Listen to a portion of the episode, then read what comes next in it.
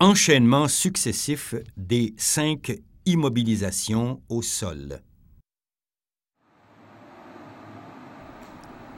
Il faut enchaîner les cinq immobilisations sur chaque côté en gardant le contrôle et l'équilibre pendant les changements.